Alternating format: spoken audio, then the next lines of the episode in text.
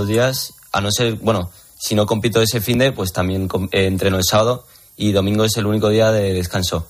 O sea, seis días a la semana. Con Sí. 16 años hay que, hay que entrenar dos horas al día. Sí, solo meter dos días de series, otro día de ritmos de vallas y luego un día de fuerza de pesas y otro día que puede ser series o otro día de pesas, depende, va variando un poco. Y luego en casa de Alsaco Acuseo, Joseba. Ah, sí, también. Sí, le gusta, le gusta. Y voy allí cuando le, le temo, le veo con los guantes ahí puestos ahí en el- dando, dando leche. Digo, ostras, yo me chico". quito, yo se me voy, perdóname, que te he molestado. No, pero o sea, es alucinante, ¿eh? seis días a la semana. ¿eh? Seis días a la semana requiere entrenar. O sea, que hay que tener mucho amor y mucho, mucho Pero mira, luego cuando consigue resultados. Sí, claro, pero ahí habrá muchos chicos también que, que entrenan eso y no, no consiguen resultados y siguen y trabajando. O sea, que el mérito de todos estos chavales es El deporte es extraordinario. complicado al final. El deporte, además, cuanto más de alto nivel, mucho más complicado, más difícil y, y menos posibilidades de, llegar. Pero al final tienes que currártelo, esforzarte mucho y, luego tener talento y tener que todas cosas vayan bien. Pero bueno, en cualquier caso, en este caso, pues eh, ser campeón de España. Yo no lo fui con, con sus años ni de coña. O sea, yo era un atleta mucho más mediocre que él, tiene muchísimo más talento y, y yo lo veo y bueno, ha sido, eh, te puedo decir que, has- que he disfrutado más que cualquiera de mis triunfos. O sea, es una maravilla. Qué Y- guay, pues muy bien. Pues Nico, esta es la primera, esperemos que sean muchas. Y, si, y si algún día te cansas del atletismo, te recomiendo que te dediques a la radio, porque tienes una voz espectacular. No me digas, eso no me lo han dicho a mí. No llevo tantos años trabajando con Joseba Es que- y nunca me ha dicho Es que eso. tú no la Nico. tienes, Chema, ni yo tampoco, pero él sí. Sí. Te joder, con 16 años tiene un bozarrón que como la eduques Bueno, un poco, ¿cómo vamos, te va a servir de mucho. ¿eh? 85 el- el bicho y nos coge pero, aquí- pero una voz muy muy profunda, muy muy grave, sí, sí, es- es- está muy bien. ¿eh? Como eduques la voz, mira, ya tienes otro, otra cosa para pensar en el futuro. Nico, que te vaya muy bien, muchas gracias. Muchas gracias, Joseba. Eh, las preguntas, Semita, eh, ¿cuándo empieza a beber en un maratón? Ya lo hemos dicho muchas veces. Desde, Desde, el principio. Desde el principio no podemos descuidar, sobre todo con maratones además de temperaturas elevadas de más de 15 grados, tenemos que estar bebiendo casi desde el kilómetro 5 pequeños sorbos y cuando llevamos, eh, pues había que beber eh, cada, bueno, cada 5 kilómetros y tener beber nuestro vasito de agua entero sin ningún problema. ¿Cuántos kilómetros son un ultra? Pues todo lo que pase de los 42 de la maratón ya se le denomina Ah, sí, ultra. ¿eh? O sea, Ah. 45 kilómetros sería un ultra, o sea que hablamos de distancia hasta la maratón, media maratón, maratón y ultra, lo que va más allá. Eh, ¿tu, pro- tu próximo reto? Está recuperado y en cuanto esté recuperado Joseba, estoy deseoso de ponerme un reto. Desde luego no va a ser enfrentarme en un 400 a Nico, eso seguro. Eso seguro, porque vas a perder. ¿Es más duro la bici o correr? Con esto terminamos. Eh, correr. Sí. Correr para mí creo que lo que es el impacto hace que te destroza. A nivel muscular, la bici tampoco estamos hablando del máximo nivel que posiblemente la bicicleta sea muy dura, pero una hora corriendo fuerte te deja a nivel muscular por el impacto. El impacto es el que lo, el que, lo que diferencia el ciclismo del atletismo, del correr, y para mí es, es un poco más duro. Es que la, la bici es un sufrimiento un poco más prolongado, no tan intenso, pero más, llevadero prolongado. y ¿no? tienes momentos en los que, eh, en los Sí, que puedes descansar sí. un poquito. Muy bien. Joseba, ¿me vas a dejar que hoy le dedique este kilómetro 42 a, A a mi amigo, bueno, que desgraciadamente hoy hemos tenido, esta mañana hemos amanecido con, una pérdida de, un amigo que, bueno, si ayer estaba feliz por Nico y me he levantado y, bueno, pues nos hemos enterado que una tra- una un trágico accidente pues ha llevado la vida de Osvaldo Rivera, buen amigo, Que- que te grandísima acompañaba persona. siempre cuando ibas a correr la montaña. Cuando la gente me preguntaba quién me grababa esos vídeos y, cuando subes ahí a la Pedrita y por allí, sí. y todo lo que he hecho durante estos últimos años y, y bueno, hoy ha sido un día muy duro y, bueno, pues mira, este hoy el programa, el recuerdo para él y que seguirá estando en nuestra mente y nuestros corazones y desde aquí allá donde esté, pues un beso muy fuerte y, ánimo a toda la familia, amigos. Por supuesto. Pues que descanse en paz. Eh, Chemita, hasta la semana que viene que yo ya no estoy, ¿eh? Bueno, pues ah, estaremos aquí como siempre en el kilómetro Bueno, 42. yo Nosotros no faltamos, Joseba, nosotros no faltamos. Que vaya bien, gracias.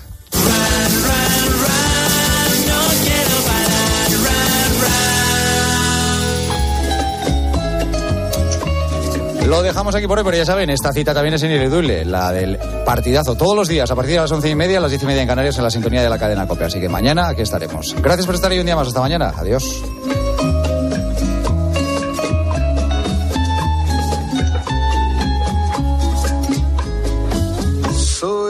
Fuego que hay. Joseba Larrañaga. El partidazo de Cope. Estar informado.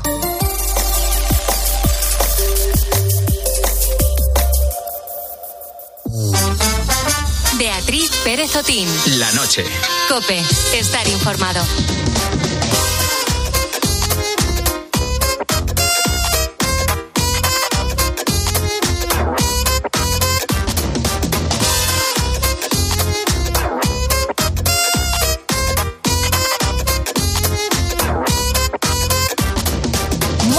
Noches. ¿Qué tal estás, querido Hugo, querida? Qué alegría estar una semana más aquí, a tu lado. Es 11 de julio, es martes, una semana que ha empezado pues calentita, sí, porque hemos estrenado la segunda ola de calor del verano y esta va a ser telita. Tenemos todavía por delante dos días, hasta el miércoles, donde podremos alcanzar temperaturas récords. De hecho, fíjate, este lunes prácticamente toda España estaba en alerta por altas temperaturas y ha habido ciudades como Córdoba o como Jaén que han alcanzado los 44 grados. Menos mal que a estas horas refresca ¿eh? y las temperaturas nos dan cierto respiro. Siempre que me dirijo a ti, asumo que nos estás escuchando desde casa o desde el trabajo, pero mira, hay otro escenario posible, el coche. Lo contentos que estamos todos cuando lo estrenamos y lo frustrados que podemos llegar a estar cuando empiezan a darnos problemas. Yo no sé si te has fijado que cada vez nos encontramos con más coches abandonados en las calles de nuestros pueblos y de nuestras ciudades. Ese coche o esa moto que hace tiempo que no se mueve, uno de esos que llevan varios meses en el mismo sitio, con toda pinta tiene que ser un coche abandonado. Yo no sé eh, si sabías que en España tenemos 20.000 vehículos dejados, abandonados. Y es de eso de lo que voy a hablarte en estos primeros minutos de la madrugada, de los coches abandonados en las calles y de las consecuencias que tiene. Para ello, voy a viajar hasta Paraday, un pueblecito de Lugo, donde sus vecinos están hasta las narices, hartos de que sus barrios sean auténticos cementerios de coches abandonados. Hablaremos con Cristian Fernández, que es el presidente del colectivo vecinal. Y contaremos también con el testimonio de un mecánico, también de la Confederación Española de Talleres, y con Susana Gómez, que es la subdirectora adjunta de vehículos de la Dirección General de Tráfico.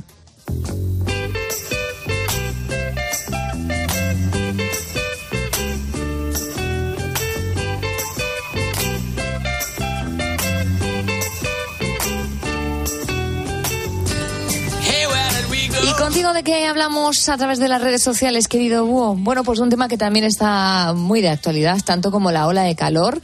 A ver en qué ha pensado Raúl Iñares. Buenas noches.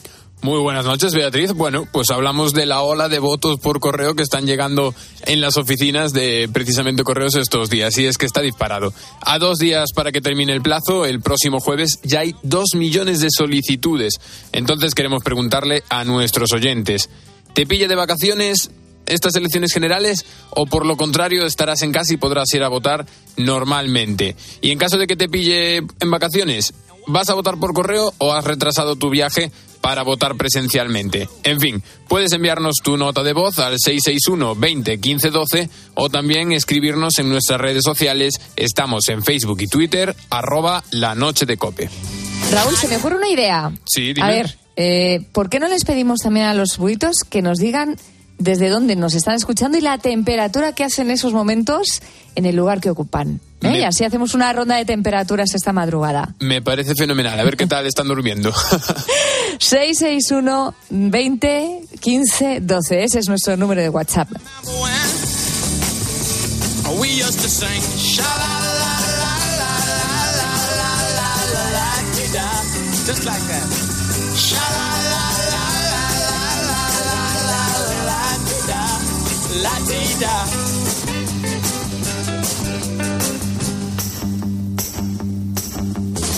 Nos vamos a centrar a estas horas de la madrugada en esos coches que permanecen semanas, meses y hasta años sin moverse. Para los vecinos pueden llegar a ser un auténtico quebradero de cabeza, entre otras cosas porque restan espacio de aparcamiento. Voy a contarte, amigo Búho, que justo esto es lo que está pasando en las calles de Paraday, en Lugo. Este pueblo se ha convertido en un auténtico cementerio de coches abandonados. Cristian Fernández es uno de sus vecinos. Buenas noches, Cristian. Hola, muy buenas. ¿Qué es lo que ocurre exactamente en Paraday?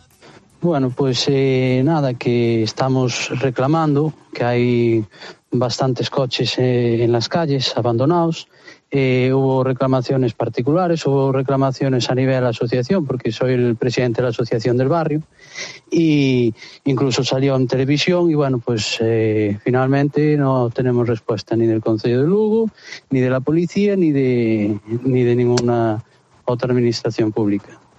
¿Y por qué crees que no hay una respuesta? ¿Y estáis solos? Eh, pues la verdad mm, no quiero pensar mal, entonces no sé, no no podría darte una respuesta fija eso, pero, pero lo que está claro es que yo si no tengo un seguro, si no tengo una ITV en mi coche y me paran, eh, rápidamente me ponen una sanción. Y vemos que aquí sabemos a ciencia cierta que hay coches sin seguro en la calle, coches sin ITVs y, y que no, no hay, para esa gente no hay sanciones. Al principio, Cristian, serían pocos coches, ¿no? ¿Cuándo empezaron Sí. a ser un problema y cuándo se convirtió el barrio de, en el que vivís, de Paraday, en un cementerio? Pues mira, calculo sobre hace dos años o así fue cuando empezó a haber más, más eh, coches abandonados. Y claro, nosotros como asociación estamos intentando mejorar el barrio, estamos haciendo eh, peticiones para que arreglen aceras. Y hay en zonas que arreglamos, por ejemplo, el mirador, y resulta que tenemos delante del mirador dos coches abandonados y, y entonces al final pues eh, la imagen del barrio pues no la das eh, cambiado por, por este tema tampoco. Delante del mirador, eh, irrumpiendo también el acceso a garajes, a viviendas, Sí, a zonas comunes. Eh, Sí, sí. Descríbenos un poco eh, cuál es el, el paisaje desastroso que tenéis de, de cementerio en Pues, Paraday. En- Pues imagínate, coches con, con musgo, coches con... ¿Coches con musgo? espejo- Sí, sí, pero musgo incluso dentro del coche ya. Es decir, hay algún coche que se calcula que a lo mejor lleva seis años eh, o siete allí abandonados. Seguramente sean de robo, seguramente sean de, de bueno, pues de cosas no, no muy legales y quedan allí al olvido. Y le pones, si es decir, no pones una reclamación, bueno, pues puedo entender que no lo, que no lo puedan ver, ¿no? Porque no están al final en todos lados. Pero poniendo reclamaciones, poniendo reclamaciones también a nivel asociación y poniéndolo incluso publicándolo en la televisión y que sigamos con este problema, pues no, no es muy coherente, la verdad. El estado de los vehículos, además, incluso puede generar problemas medioambientales, de salubridad, eh, bueno, que tiene su, su repercusión y aún así no hay una respuesta por parte de la Administración. Ningún tipo de respuesta y los coches siguen allí. Hasta, bueno, los vecinos, o menos mal que lo toman con un poco mm, de humor, digamos, que eh, bueno, ponen eh, papeletos poniendo monumento del barrio o cosas eh, así para hacer un poco la mal, gracia. A ver si que el humor no nos lo quiten, ¿no? Efectivamente. Y así estamos. Eh, soy consciente de que lleváis años eh, detrás, las asociaciones. Eh, ¿Habéis encontrado por vuestra parte alguna solución? Eh, ¿Nada da fruto para que se retiren los coches? Pues eh, yo personalmente me estuve informando y bueno, digamos legalmente no hay no hay eh, algo que podamos nosotros hacer. Lo que pudimos hacer es re- presentar las reclamaciones y, y pocas más soluciones nos dan. Pocas más soluciones nos dan. ¿Y en algún momento os habéis puesto en contacto con la DGT? Eh, sí, sí, vamos a ver, se le mandó a lo que es la, la propia policía, se le mandó las reclamaciones, después nos decían que tenía que ser por mediación de la Junta, bueno, pues se hizo otra re- reclamación por mediación de la Junta, que después iba para la policía, bueno, y después a nivel del Concello también se fue al Concello y nada, de momento seguimos con, con el mismo problema. Cristian Fernández es presidente del colectivo vecinal de la Asociación Barrio de Paraday. Muchísimas gracias y muchísima suerte. Ojalá pronto veáis liberado estos coches abandonados vuestro barrio. Pues muchísimas gracias y ojalá. We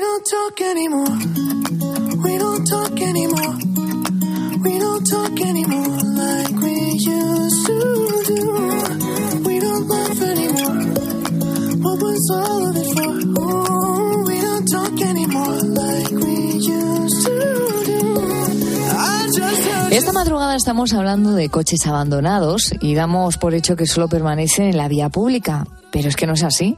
También están en otros lugares, como por ejemplo los talleres. Cada año son miles los ciudadanos que acuden a arreglar su vehículo y a la hora de pagar no se presentan a recogerlo.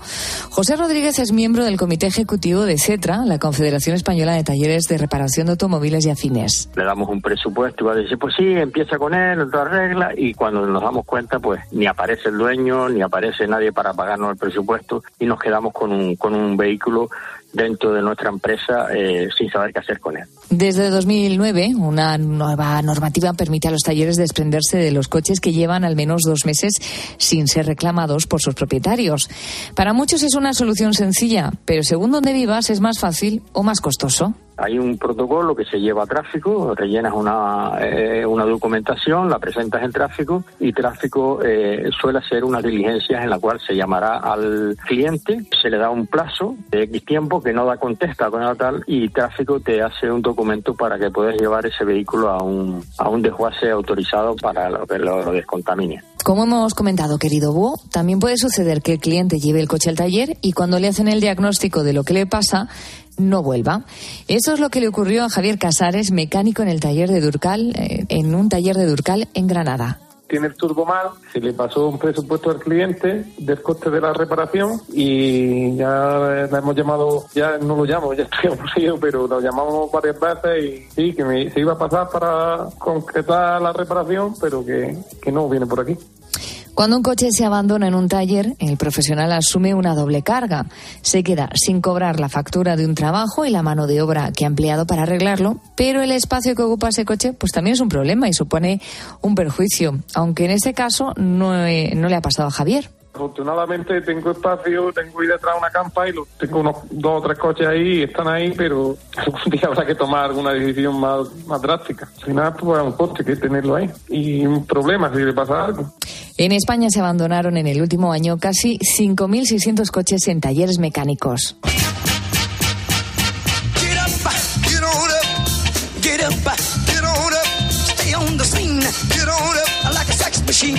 get on up,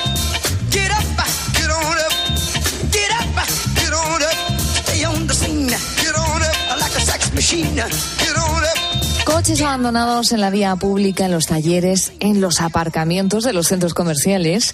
En total en España hay 20.000 coches eh, abandonados que se sepa. Lo abandonamos la mayoría de las veces porque está viejo, porque no tenemos dinero para mantenerlo. Está demostrado que la antigüedad del vehículo además supone un factor de riesgo en un accidente de tráfico. ¿Qué nos lleva a abandonar un coche y no darlo de baja por los cauces previstos para ello? Se lo voy a preguntar directamente a Susana Gómez. Ella es subdirectora adjunta de vehículos de la Dirección General de Tráfico. Buenas noches, Susana, ¿qué tal? Hola, buenas noches. Eh, son motivos subjetivos que no responden a un patrón concreto, pero es cierto que en muchos casos los vehículos se abandonan por no considerar rentable su reparación. En los talleres aproximadamente se abandonan unos 6.000 vehículos al año y en menor de medida también se abandonan porque sus titulares se van a vivir fuera de España o se trata de vehículos heredados de escaso valor y que continúan a nombre de un fallecido.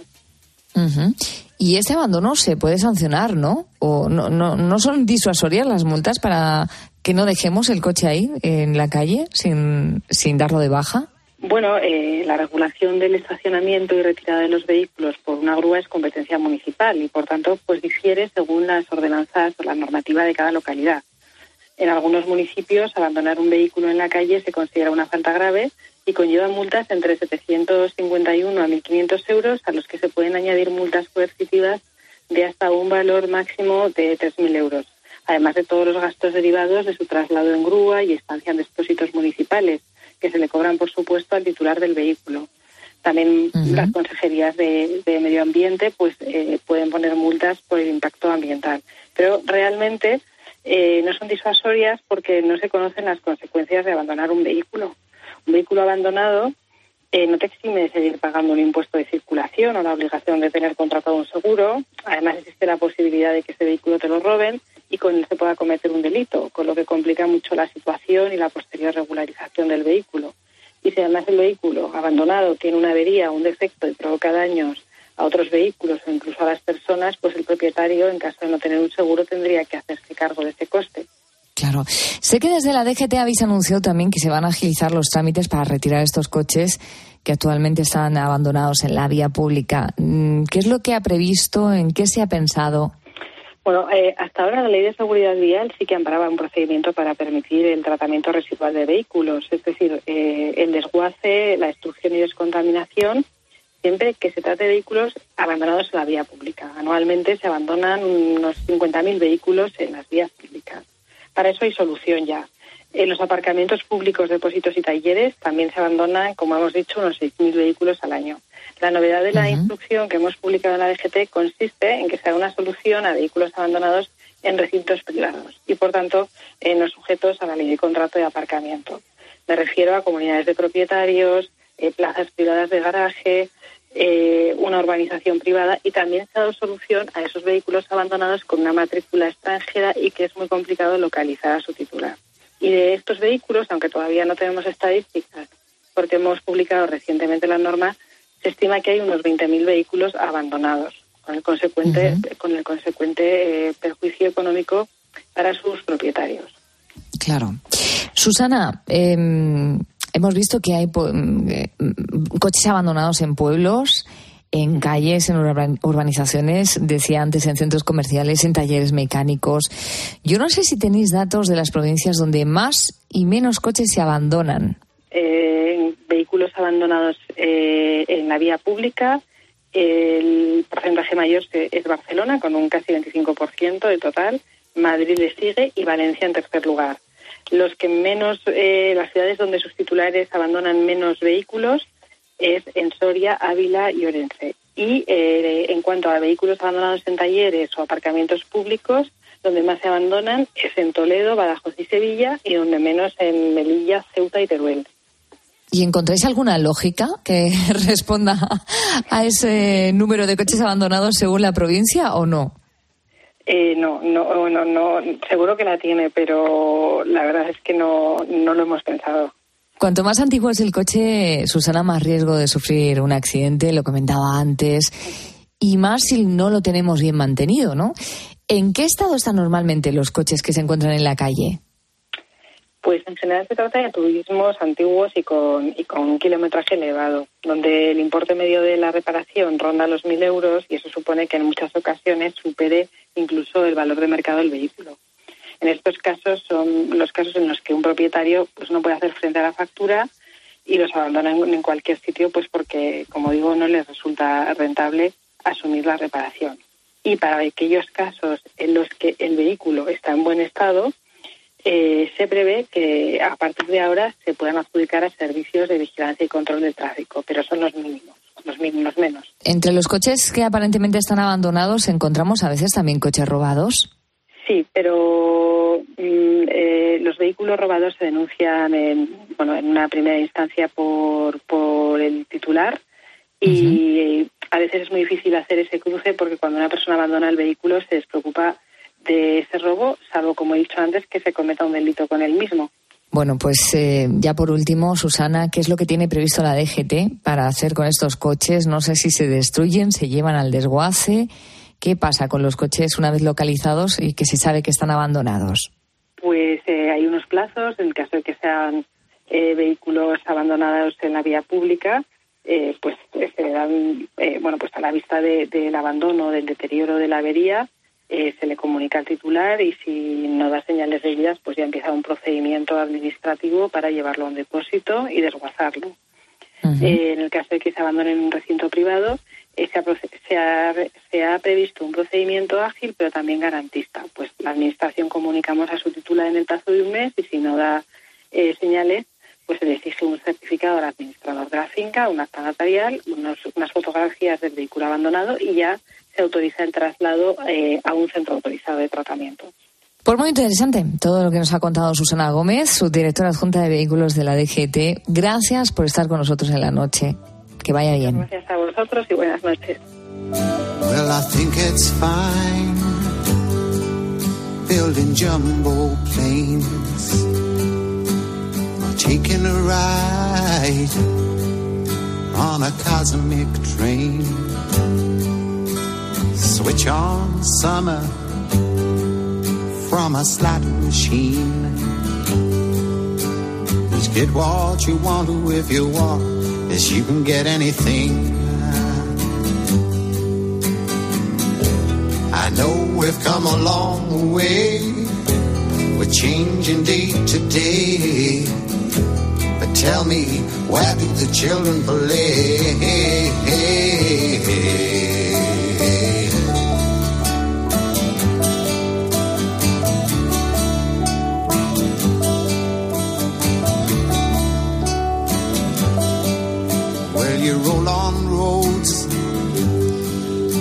Seis minutos vamos a llegar a las dos de la madrugada, la una en Canarias.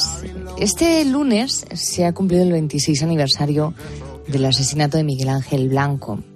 el secuestro y posterior chantaje de ETA a la sociedad española que marcó un antes y un después en la lucha contra el terrorismo y que sin lugar a dudas ha dejado una huella imborrable en el corazón de los españoles. Tanto es así durante mucho tiempo la familia del concejal de Hermoa, Miguel Ángel Blanco, estuvo recibiendo cartas de apoyo de todo el mundo. porque surgió de la sociedad y tiene que volver a la sociedad. Y este era un objetivo largamente soñado porque queríamos encontrar el lugar idóneo, un lugar de protección y de aislamiento incluso de cualquier tipo de contingencia. Y una, y una universidad con unos departamentos especializados, pues nos parecía que tenía todas las características, ¿no? Para que la familia estuviera tranquila y sobre todo pudiéramos eh, ponerlo a disposición, que sería uno de los objetivos de la. Estamos escuchando a Cristina, presidenta de la Fundación, hablando precisamente de que la familia del concejal del Partido Popular ha donado todas esas cartas que ha recibido durante muchos años para eh, a la Universidad de Navarra. En total, 43 cajas con las misivas de apoyo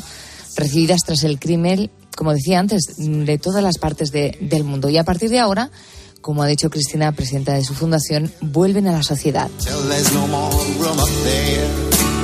Y cambiando de tema, yo no sé si eres muy fan de los programas de música en televisión, querido Búho, pero en unos minutos vas a conocer a un ex concursante de La Voz y escucha cómo reacciona Antonio Orozco cuando le escogió para su equipo.